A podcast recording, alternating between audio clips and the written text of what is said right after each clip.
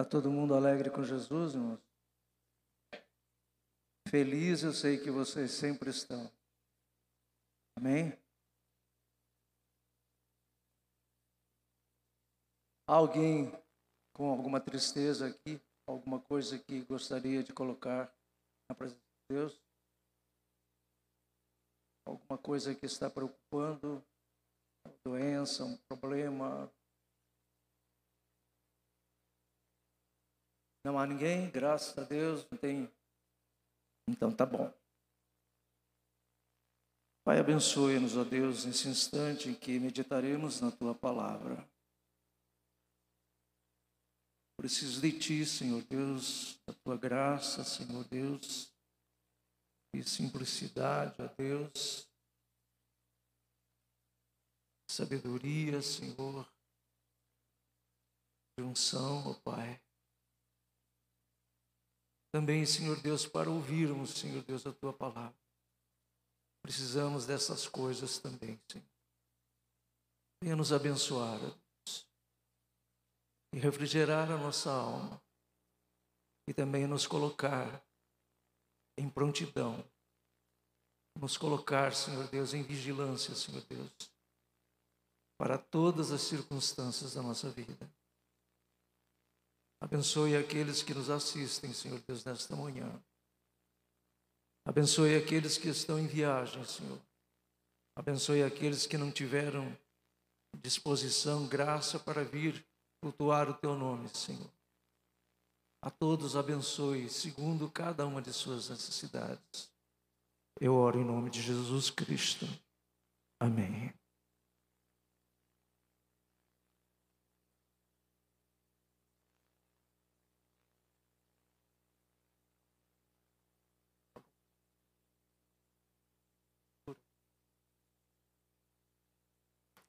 Se eu tomar água gelada agora, vai complicar. Irmãos, vamos abrir a nossa Bíblia em Isaías, capítulo 64. Eu queria pensar um pouquinho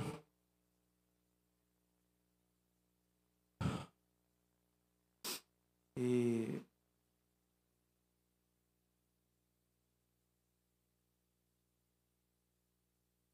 ainda que nós não tenhamos escola de discípulos hoje, Obrigado.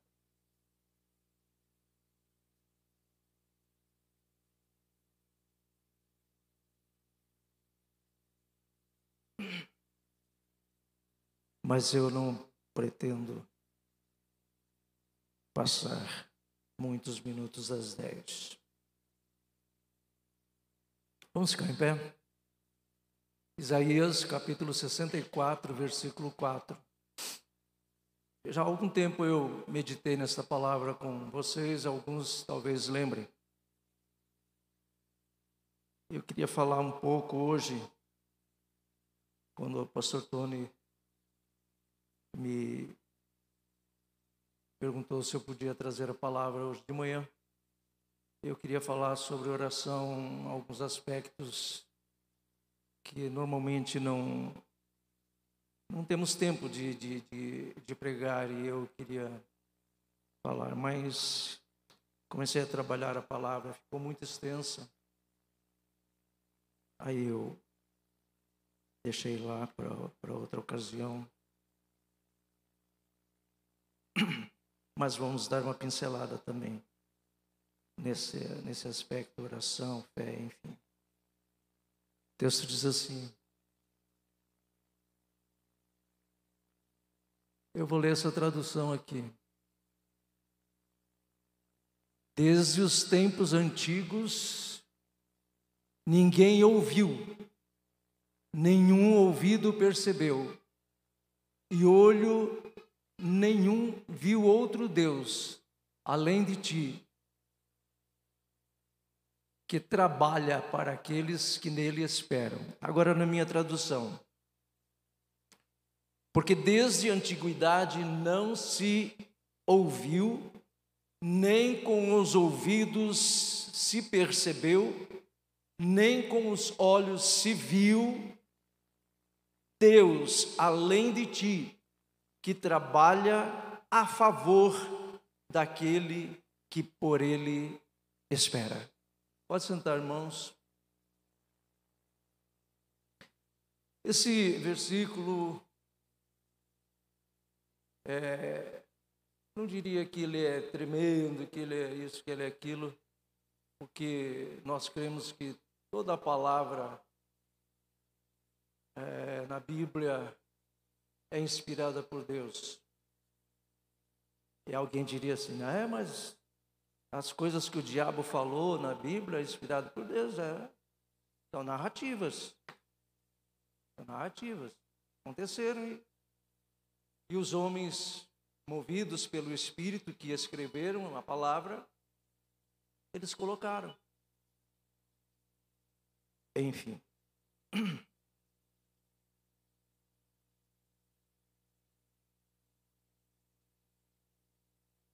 É, é, nesse, nesse final de ano, eu já, já preguei sobre isso, é, na ocasião de final de ano, aquela palavra que diz que para trazermos à memória aquilo que pode nos dar esperança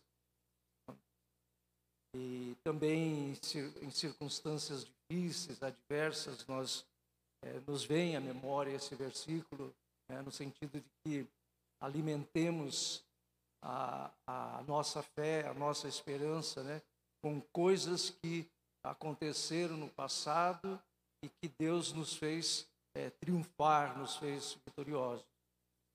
Esse texto fala disso, desde a antiguidade. Então, você olhar, né, e como o profeta está falando para seu povo, para os israelitas, para os judeus. Então, eles, obviamente, que é, quando ele fala isso, desde a antiguidade, não se ouviu, nem com os ouvidos se percebeu, nem com os olhos se viu Deus além de ti, obviamente que ocorria a eles aquelas histórias que seus pais, pais no sentido de mais velhos, avós, bisavós talvez contavam de, de, de como Deus é, agiu, de como Deus é, interferiu na vida do povo como nação. Né? Eu queria dizer que com esse texto se eu quisesse dar um título à minha palavra, já dei, né? ele seria A Força Oculta do Crente. A força oculta do crente.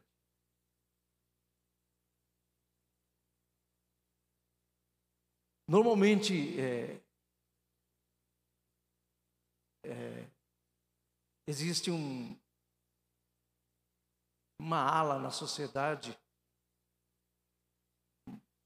um número de pessoas que são assim obcecados por estar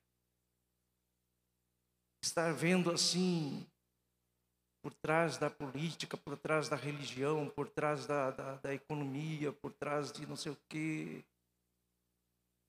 alguma estratégia, alguma uma coisa demoníaca, algum algum projeto. E tem mesmo, tem mesmo. Mas só que são obcecados e é cansativo, é desgastante.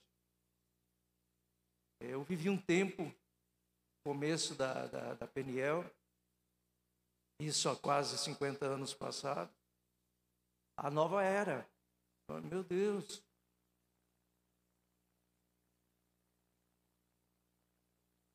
rodava o, o, o, disco ao, a LP, né? Ao contrário, né? E aí então aparecia mensagens, né? principalmente da, das bandas é, de, é, de, rock, né? As bandas roqueiras, então é, aparecia lá expressões de louvor a, a Satã, não sei o que e tal. E nossa, era uma coisa terrível. E até que de repente começaram a rodar ao contrário discos evangélicos e aparecia também Aí pronto. Né, Jorge? Acho que você lembra disso, né? Eu gosto de cutucar o Jorge porque. Mas é isso. Então, irmãos, a vida cristã é muito simples. E eu falo para vocês já agora perto de 70 anos, já vi muita coisa, já fiz muita coisa, já fui atrás de tanta coisa.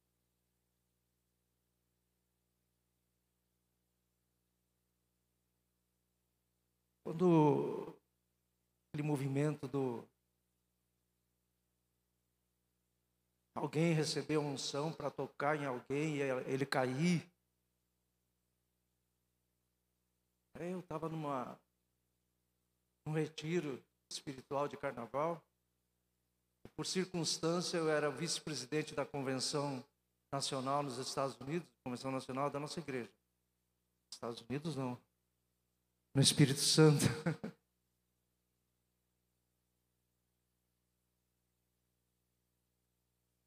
Eu não conheço nem o nem o, o, o, extremo norte do país ainda não conheci, não tive oportunidade de conhecer. Para cá tem vários eu já conheci.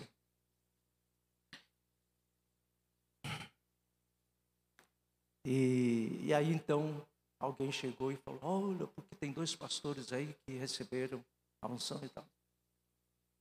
Ixi, na minha mão caiu esse negócio. Aí, fiz contato com o presidente da convenção e ele falou: Não, libera lá, é vigília mesmo. Aí ele foi, orou, e começou a cair lá um bocado de gente. Eu fiquei de lado. Não tinha recebido essa unção, né? Então, deixa quieto. Aí eu pastoreava a Igreja Batista Esperança no centro de Vitória. Igreja pequena, salão alugado e tal. E eu fiquei assim, sentado no, no lado. E nenhum dos dos crentes da Igreja Batista Esperança foram à frente para receber essa oração. Fiquei olhando assim, curioso com aquilo. Aí depois eu perguntei para um, para um rapaz que era engenheiro, estava estudando engenharia. Por que, que vocês não foram? Tinha bastante jovem. Por que, que vocês não foram lá na frente? O Senhor não foi, nós não fomos.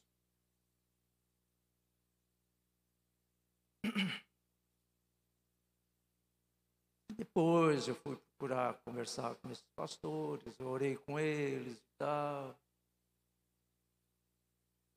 Era simplesmente uma onda. Ah, pastor, você nunca caiu no toque do Espírito? Claro que eu já caí. Ah, tem dia que fico jogado lá no chão, embriagado do poder de Deus e com uma vontade louca de que ninguém mexa comigo, porque é muito bom. Mas não como doutrina, mas não como prática de. E eu comecei a descobrir depois que as pessoas assim vai desciam, né? tocava e a pessoa caía. O cara cair para quê?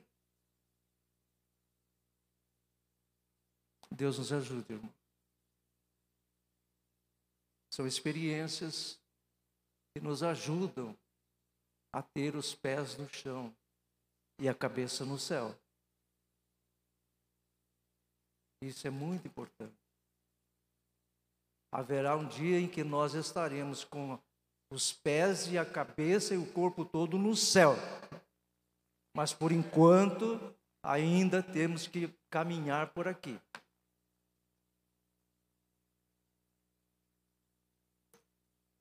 Por trás de um frágil ser chamado crente, há um poderoso ser chamado Deus. Deus é a força oculta do crente. Ah, Deus? Todo mundo fala em Deus. Eu estou falando do Deus da Bíblia. Que todo mundo fala em Deus, fala. mas poucos falam no Deus da Bíblia. Aliás, quando você fala no Deus da Bíblia, muitos se aborrecem.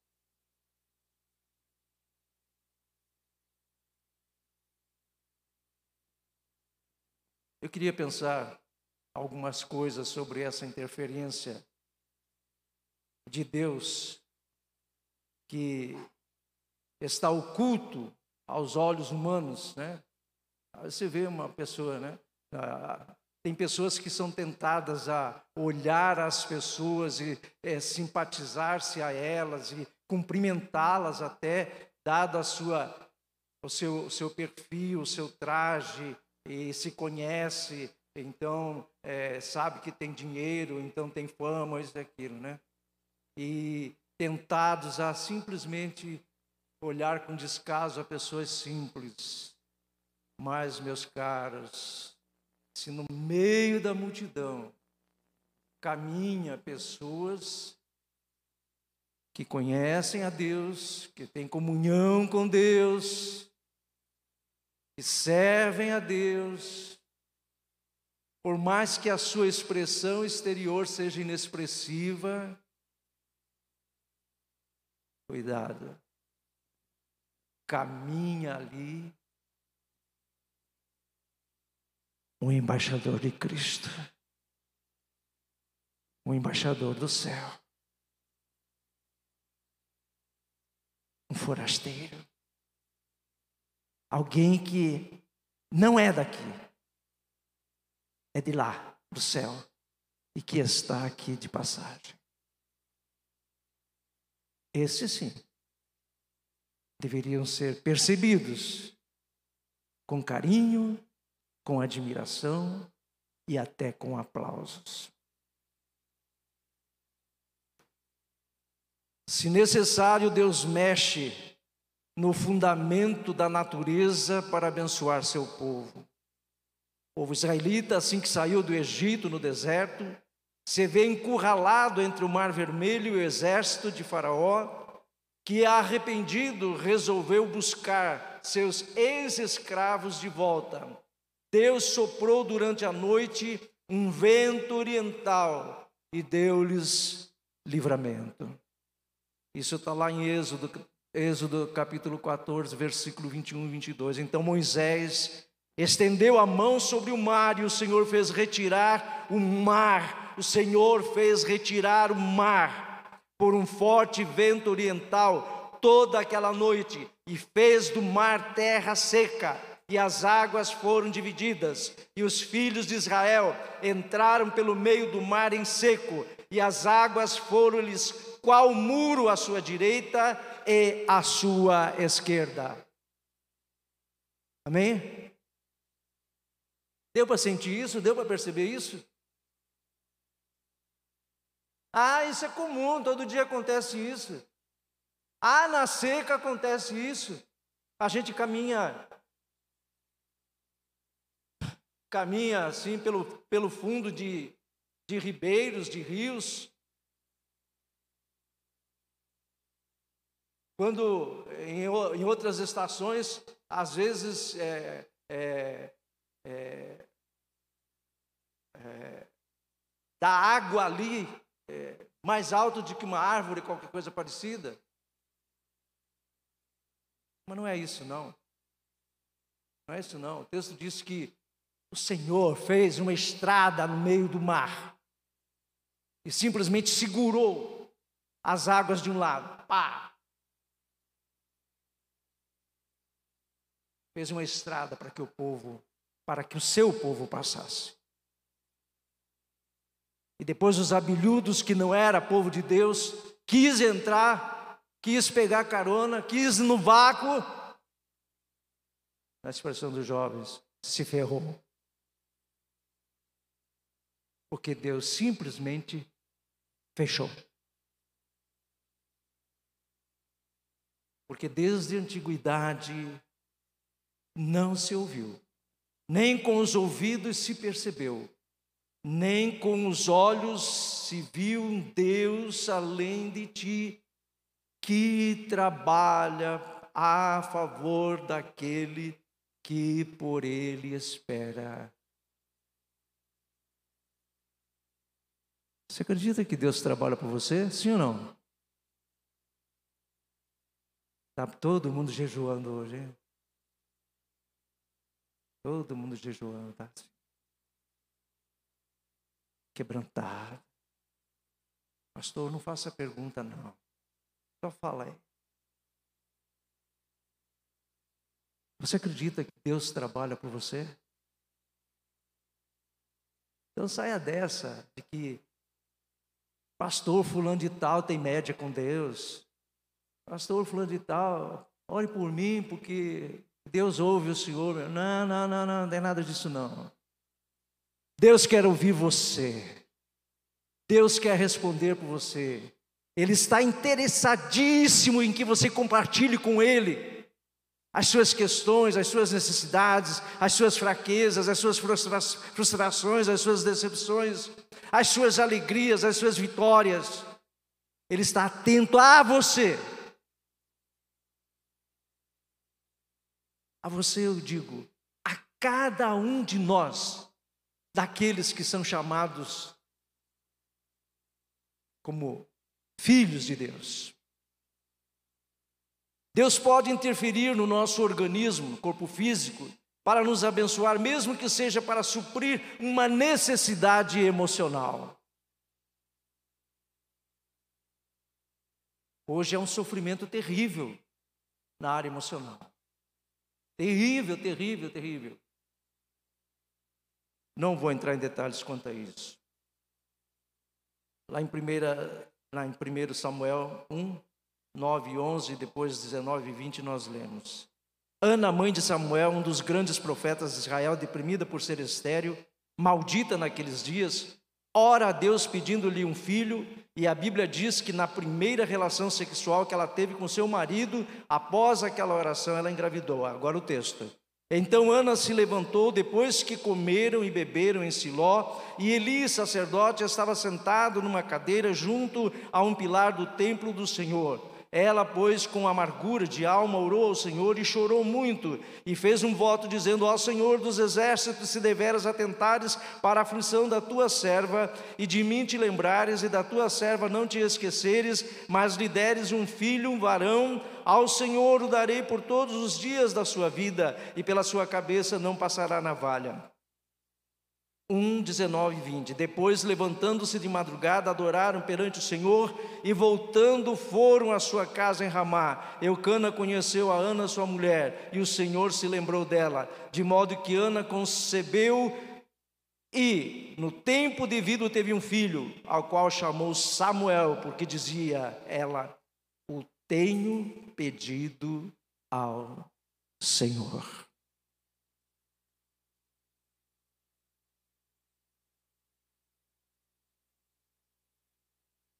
Deus atravessa o caminho de autoridades que no exercício do poder acham-se toda poderosas e criam dificuldades para o povo de Deus.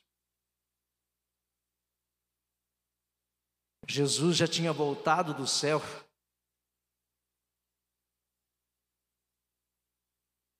Já tinha voltado do céu, não. Já tinha voltado ao céu. Ele não era mais o Jesus histórico, o Jesus terreno. Ele já tinha cumprido a sua missão, morreu, ressuscitou, foi, voltou para o céu e agora estava no seu lugar, à direita de Deus. Saulo, é, Jesus já tinha voltado ao céu e de lá ele feriu Saulo com cegueira por ser um perseguidor dos crentes no início da igreja cristã. Atos 26, 9 a 15 nós lemos.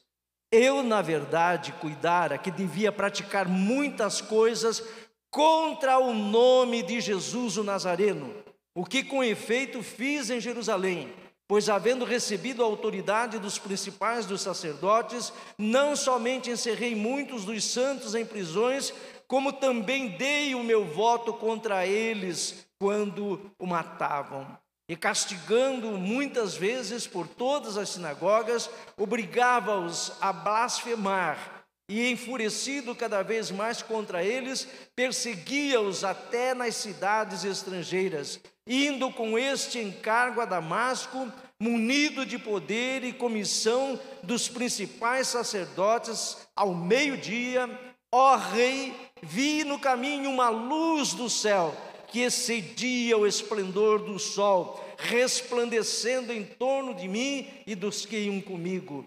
E caindo nós todos por terra, ouvi uma voz que dizia em língua hebraica: Saulo, Saulo, por que me persegues? Dura coisa te é recalcitrar contra os aguilhões. Disse eu: Quem é, Senhor? Respondeu o Senhor: eu sou Jesus a quem tu persegues. Era um religioso. Ele não concordava com a pregação da fé em Cristo Jesus, o Messias prometido lá no, nos profetas, no Velho Testamento. Não tinha o Novo Testamento ainda naqueles dias. Aliás, Paulo foi um dos que mais escreveu no Novo Testamento.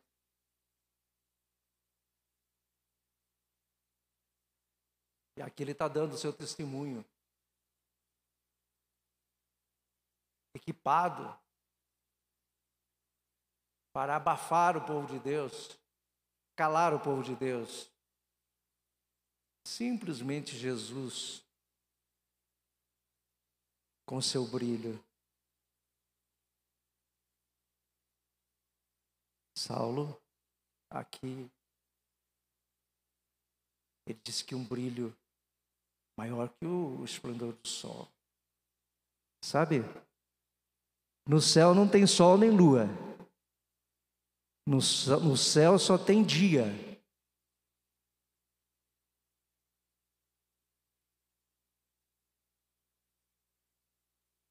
E o brilho, a claridade ali é do rosto do Senhor.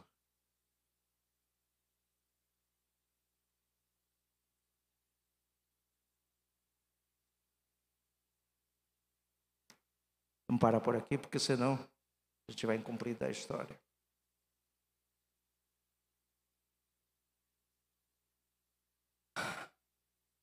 É assim que Deus faz. Simplesmente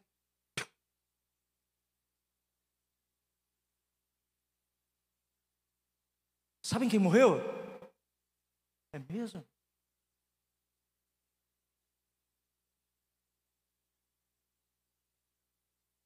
E a Bíblia diz que é Deus quem dá e que tira a vida. Ei, você que pensa que é o bonzão,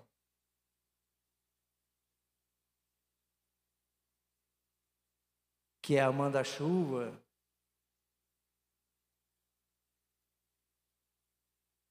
Outro dia estava ouvindo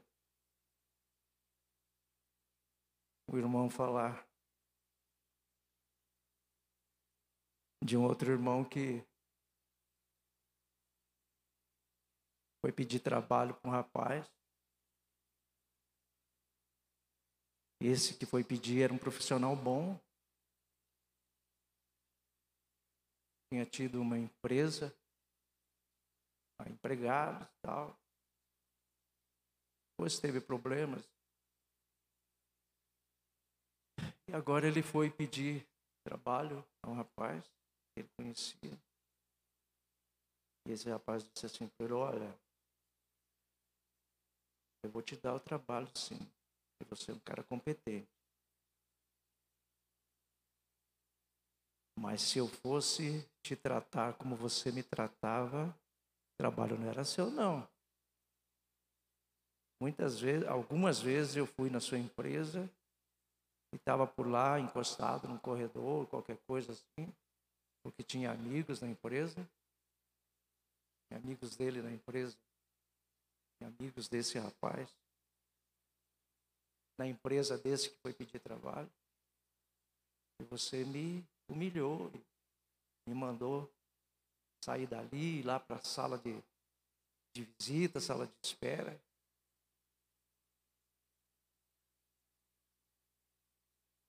A cara mexendo e tal, precisava de trabalho. Amado, mamãe dizia assim que o mundo dá muitas voltas. Ela era filósofa, né?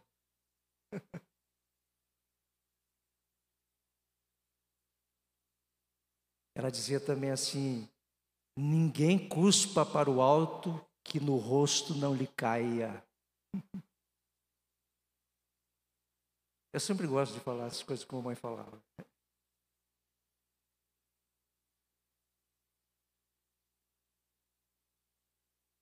Porque desde a antiguidade não se ouviu, nem com os ouvidos se percebeu, nem com os olhos se viu um Deus além de ti que trabalha a favor daquele que nele espera.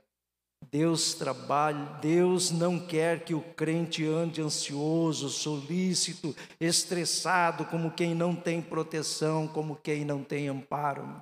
Preste atenção nisso. Deus não quer que o crente ande ansioso, solícito, estressado, como quem não tem proteção, como quem não tem amparo. Deus não quer isso para você.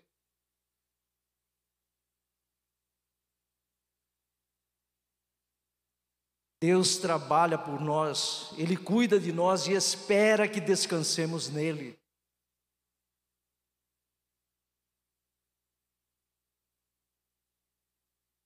Salmo 127, versículo 1 e 2, nós lemos: Se o Senhor não edificar a casa, em vão trabalham os que a edificam.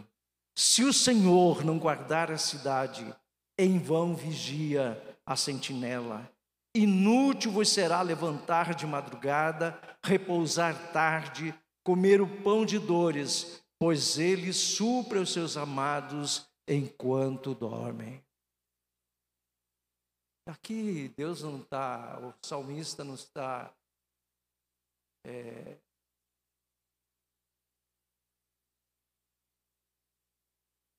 induzindo ninguém a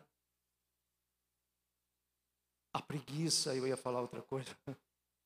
A preguiça, a acomodação, ao viver encostado nos outros. Mas ele está chamando atenção para o desespero de, de correr atrás, de buscar. Que eu preciso construir, porque eu preciso ter, porque. É verdade. Nós estamos vivendo um tempo em que marido e mulher têm que sair, batalhar para conseguir o básico de casa. Não é, não é com essas pessoas que eu falo. Mas mesmo assim tem que ter cuidado. Não pode ficar só nisso. Não pode ficar. Tem que ter o tempo de Deus, tem que ter o tempo dos filhos.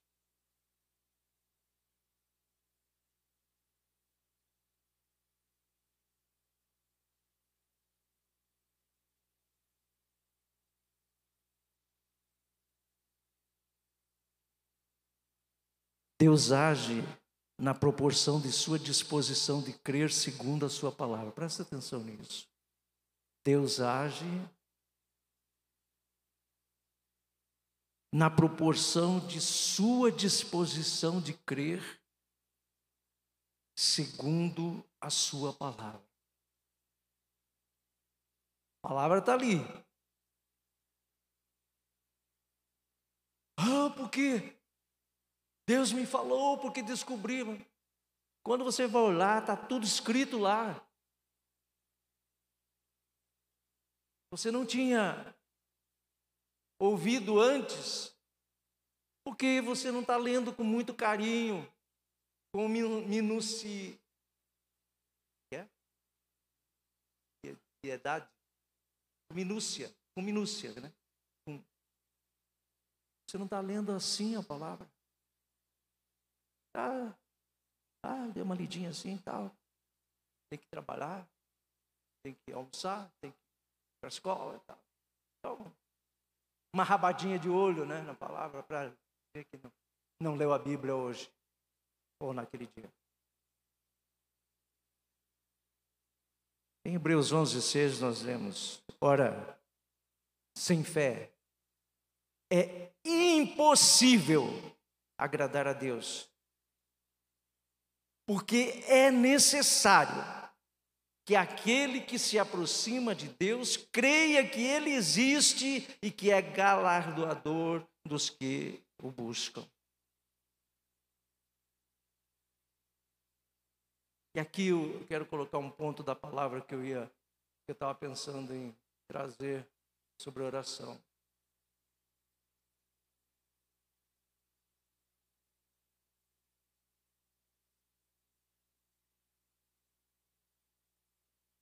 Sem fé é impossível agradar a Deus. Ponto e vírgula. Não é ponto, não. Ponto e vírgula. Vai dar, vai dar continuidade ao raciocínio. Porque é necessário. Ligue isso à fé, que ele colocou antes. Que aquele que se aproxima de Deus creia que ele existe e que responde e que recompensa e que galardoa aqueles que o buscam. Ah, eu creio sim. Eu tenho fé na palavra. Amém. Aleluia. Então, você está mais do que certo de que você vai orar e que Deus vai ouvir a sua oração. Você vai orar e vai se aquietar.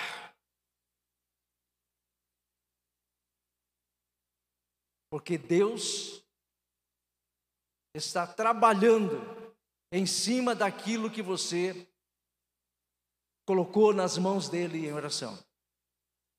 É isso? Amém? Amém? Vocês são bem-aventurados.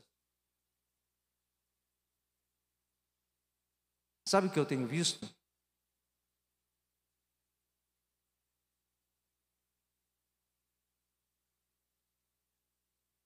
Crentes numa empresa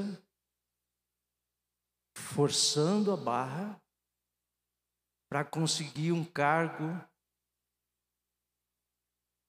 acima dele que está na mão de alguém.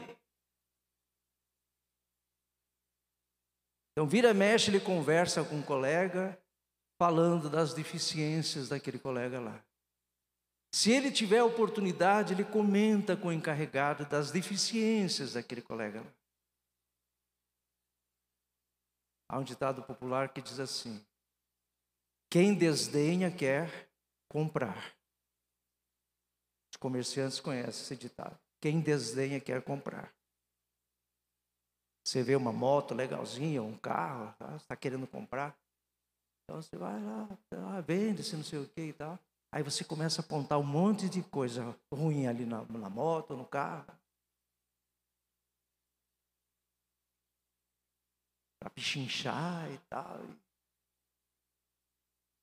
Se o vendedor tiver com necessidade extrema e que precisa vender, às vezes ele vende até por, me, por, por, por menos da metade do, do, do preço. Quase dá para o sujeito. Mas se ele for uma pessoa esperta, consciente, ó, oh, tá aí, o preço é tal, se quer comprar, é seu. Você não quer, até logo. Oh, mas você tem jogo de cintura. Você está querendo comprar uma porcaria? Pelo que você está falando aí. O carro não presta, a moto não presta, a bicicleta não presta. Estou te fazendo um favor, inclusive.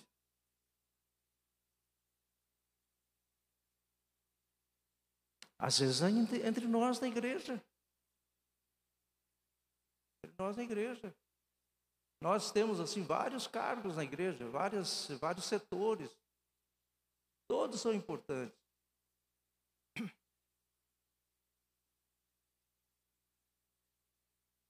Eu sempre tive um carinho pelas pessoas que cuidam da igreja, que limpam a igreja.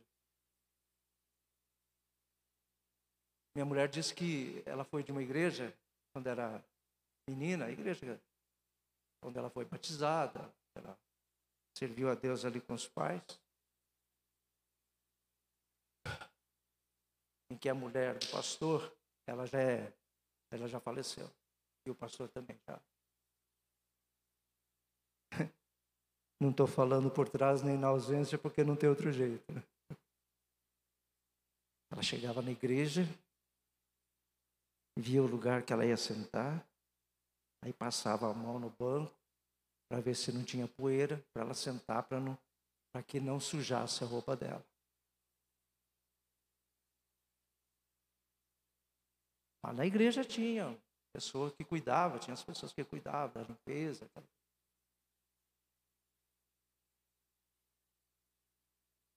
Nada contra você ter esse cuidado, mas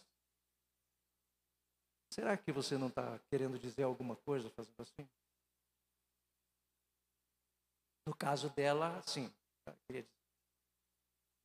A gente conhece a história.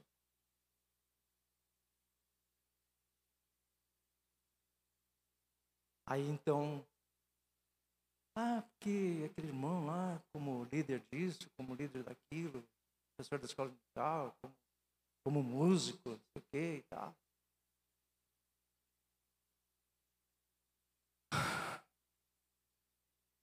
Se você vê alguma deficiência em alguém, deficiência assim na sua atividade, ore por ele. Se você puder ajudar, se você tem é, maior capacidade nessa área, se puder ajudar, se ofereça para ajudar ele. Se ofereça para ajudar. Eu tenho certeza que qualquer pessoa inteligente que ocupa um, um, um, um cargo, ele quer fazer o melhor sempre.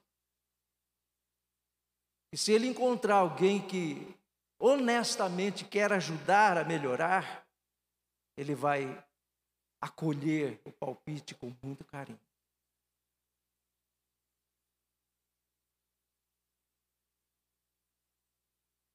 Quando eu comecei a cantar, eu já cantei muito tempo, agora não canto mais. Ah, aí um dia o pastor chegou para mim e falou assim: Lércio, até que sua voz é legal.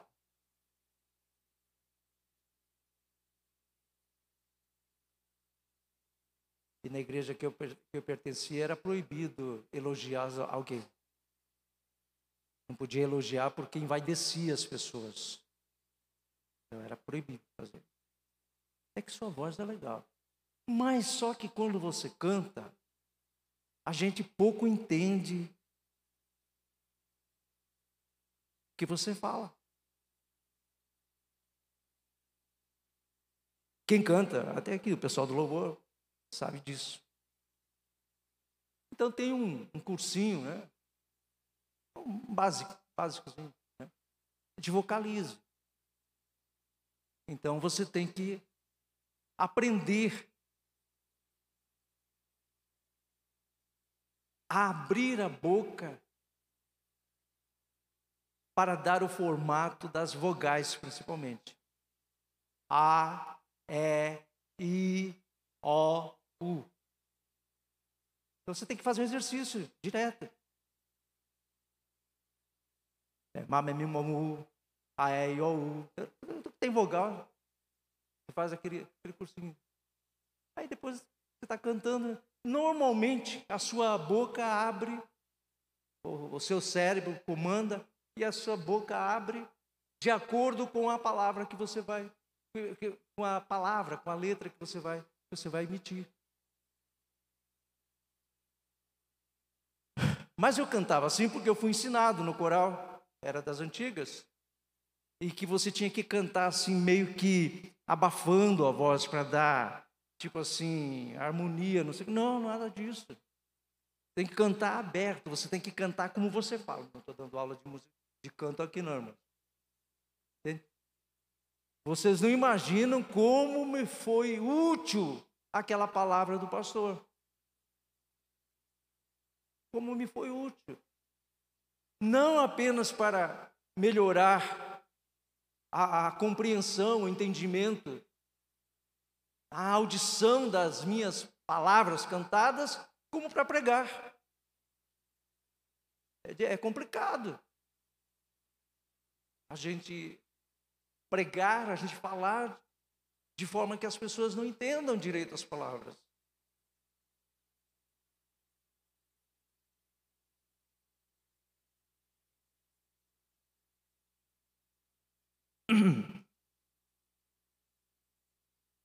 Sabe, irmãos, quando eu tenho que encerrar, quando a gente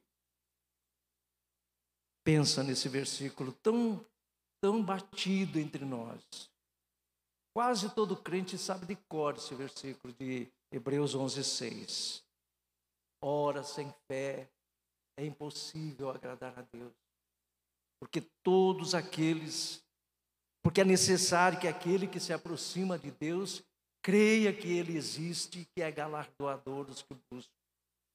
Quase todos nós sabemos esse, esse versículo, conhecemos esse versículo, até temos de cor esse versículo. Mas infelizmente, a maioria de nós não acredita muito que Deus responde, ouve a sua oração. Veja,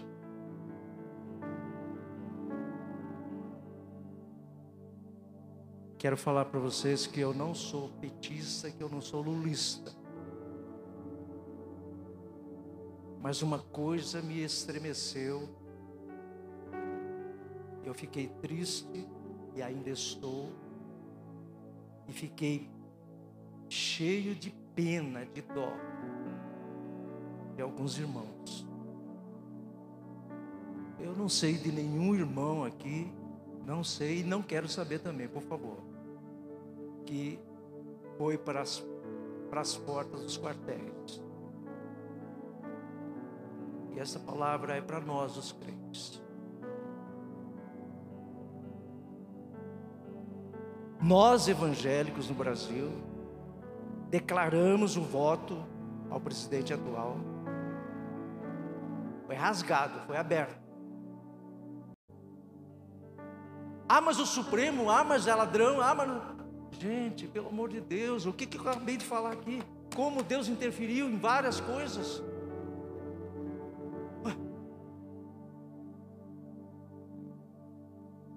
Se ele não quisesse, Simplesmente não acontecia. Nenhum, nem outro, ou um ou outro. Deus nos ajude, irmãos. Forçação de barra não mexe com Deus, bem pelo contrário. Ou eu creio que Ele age, ou então tudo é mera narrativa. Tudo é mero chavão. Tudo é simplesmente retórica de religiosos. E eu fico triste, por quê? Porque você está, quem faz assim está retroagindo na fé. Está retroagindo na fé. E eu me sinto na obrigação de dizer: Senhor, perdoa-nos. Eu estou falando para os nossos irmãos evangélicos.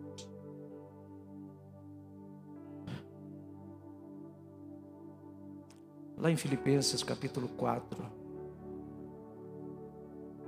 Bota para mim, por favor, Filipenses capítulo 4, verso 6.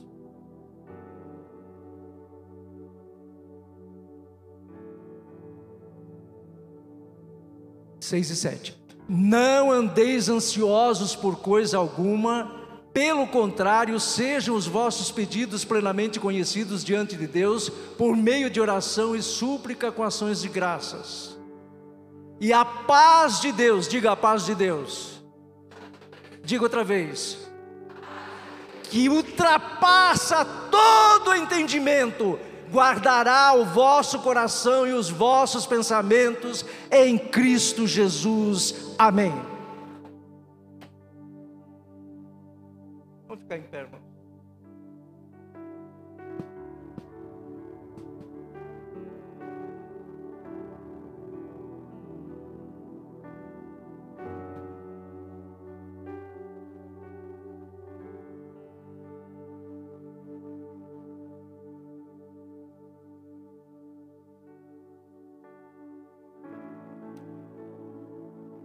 Alguém entre nós que ainda não confessou Jesus Cristo como seu único e suficiente Salvador.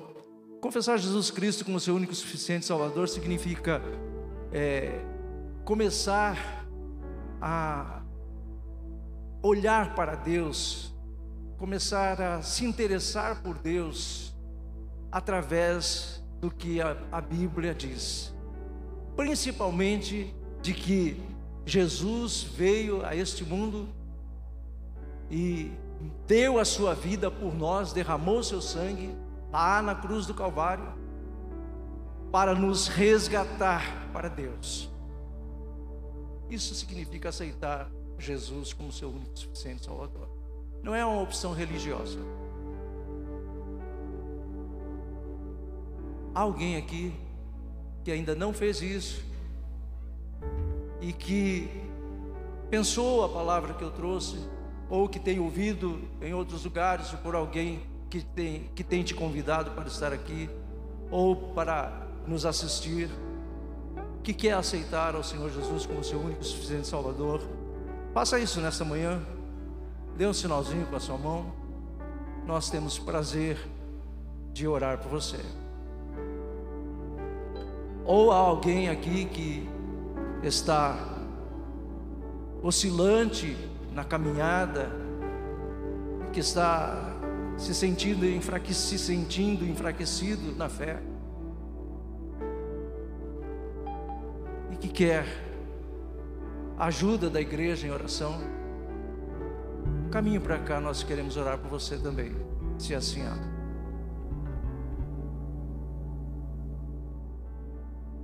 Se há alguém aqui que tem alguns problemas complicados na família, trabalho ou outras questões conjugais. Coloque sua mão no seu coração e nós vamos orar por você. Tem outra necessidade. Pai querido, obrigado, Senhor, pela tua palavra nesta manhã, Senhor. Abençoe-nos, ó Deus, com a sua bênção de paz que excede todo entendimento. Abençoe cada irmão, Senhor. Cada irmã aqui presente, Senhor. Ó Deus, quando tem levado suas mãos aos seus corações, Pai. O Senhor conhece as suas necessidades, Senhor, e sabe o que ela coloca diante de Ti nesta hora, Senhor Deus, quando juntos oramos. Ministre sobre ela a tua bênção, Senhor. Ministre sobre cada um destes irmãos, Senhor Deus, a tua bênção, Senhor Deus, a tua bênção de assistência, a tua bênção de solução de problema, a tua bênção de paz, a tua bênção de sabedoria, a tua bênção, Senhor Deus, de suprimento, Senhor Deus, caso seja questões materiais, financeiras, Pai. Suprimento, Senhor Deus, caso seja questões emocionais, psíquicas, psicológicas, Senhor, espirituais, em nome de Jesus, Pai, põe as tuas mãos, ó Deus, desde a cabeça, Senhor Deus, aos pés, Pai. Abençoe cada um dos teus filhos e filhas que nesta hora oram, Senhor Deus, e colocam diante de Ti alguma de suas maiores necessidades, Pai. Obrigado pela oportunidade, Senhor Deus, desta comunhão, deste culto, ó Pai Abençoe-nos, ó Deus, ó Deus, e que a tua palavra prospere em nossos corações, ó Deus. Que verdadeiramente, Senhor Deus, creiamos e pratiquemos, Senhor Deus, a fé que pregamos, ó Pai. Assim, Senhor Deus, eu oro em nome do Senhor Jesus Cristo. Amém.